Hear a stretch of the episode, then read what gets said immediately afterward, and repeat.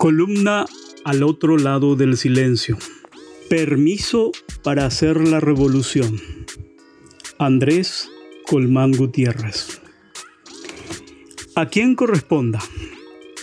Los abajo firmantes, ciudadanos y ciudadanas de este infortunado, aunque heroico país llamado Paraguay, nos dirigimos a vuestra merced a fin de solicitar la consiguiente autorización para salir a las calles a manifestarnos contra el superior gobierno y sus aliados políticos, empresarios y de otros sectores, ante la inutilidad de gestión frente a la grave crisis de salud y la impunidad otorgada a escandalosos hechos de corrupción.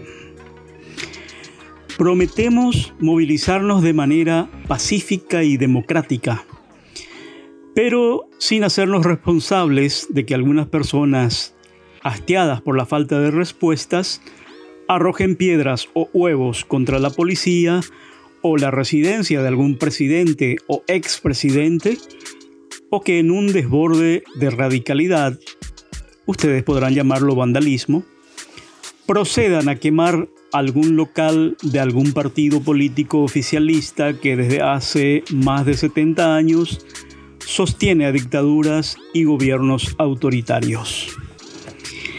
Quizás a vuestra merced le sorprenda el tenor de esta solicitud en papel sellado, con firmas, sellos y estampillas correspondientes, con registro en mesa de entrada y bajo patrocinio de abogado, pero deseamos hacer las cosas correctamente ante el cuestionamiento de los sectores conservadores que nos reprochan que expresar nuestro hartazgo ciudadano en las calles con algunos arranques de furia por tanto tiempo contenida no es la forma indicada. La violencia y el vandalismo no solucionan nada. Hay que hacer las cosas por los canales institucionales correspondientes.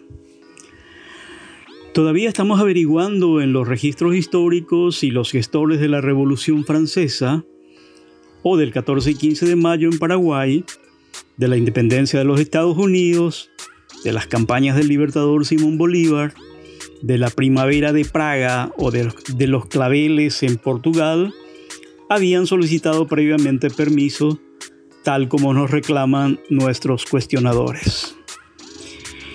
Nos llama la atención que les moleste el vandalismo y la violencia al pelear por el derecho a la movilización y la libertad de expresión ante la policía o de quemar locales de partidos que sostienen a la injusticia establecida.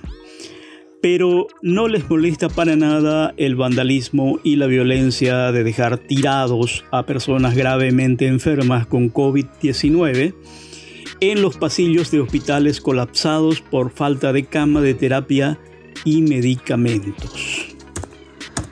Tampoco les conmueve el vandalismo y la violencia de las escuelas que se derrumban por falta de reparación, de campesinos indígenas despojados de sus tierras por pistoleros armados y policías que queman sus precarias viviendas, o de familias que se quedan sin fuentes de trabajo y sin pan para sus hijos, de los robos del dinero público por mafias dirigidas o apadrinadas por referentes políticos, de fiscales y jueces que se venden al mejor postor, por citar algunos de los muchos casos que nos mueven a salir a las calles hartos ya de estar hartos.